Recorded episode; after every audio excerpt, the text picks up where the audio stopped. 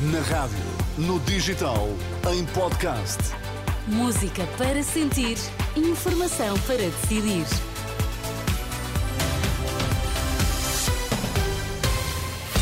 Boa noite, feliz ano novo. Que notícias é que estão em destaque a esta hora?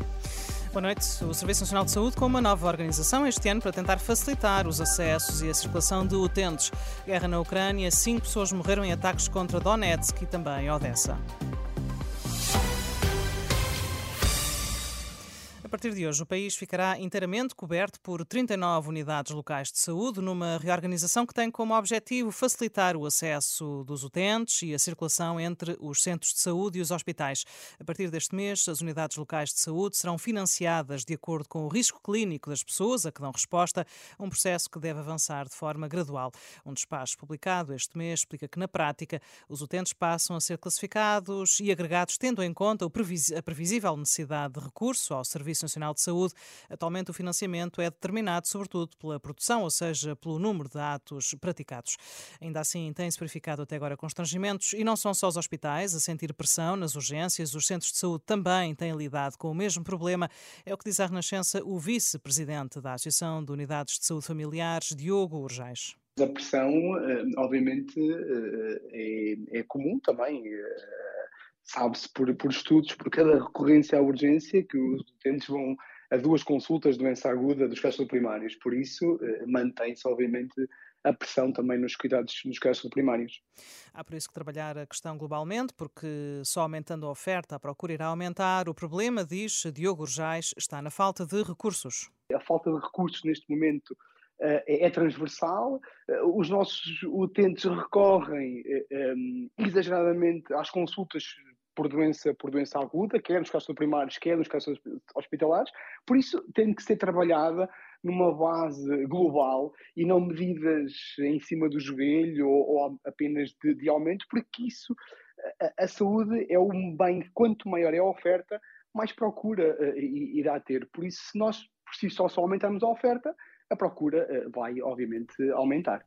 Diogo Urjais adianta ainda que é fundamental combater a iliteracia dos portugueses em relação ao acesso aos cuidados de saúde.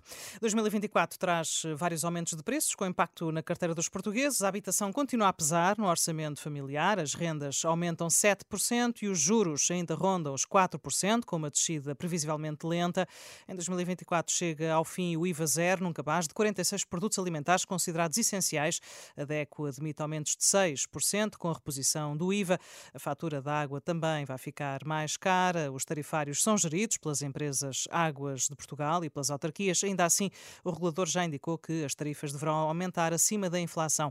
No mercado regulado, a fatura de eletricidade vai subir em média 3,7% já a partir deste mês.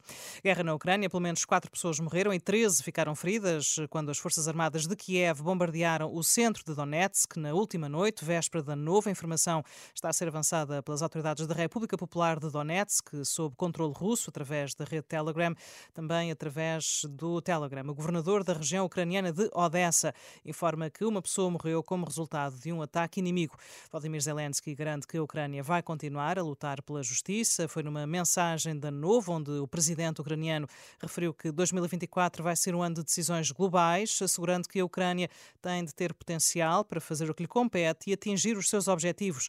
Antes, Vladimir Putin disse que não há força capaz de dividir os russos, também numa mensagem de ano novo.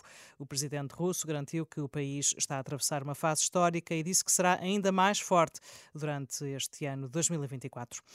Ainda uma indicação da meteorologia: sete distritos de Portugal continental estão sob aviso amarelo devido à previsão de agitação marítima, avisos que abrangem os distritos de Viana do Castelo, Braga, Porto, Leiria, também Aveiro, Coimbra e Lisboa. O aviso amarelo da meteorologia estende-se até quarta-feira.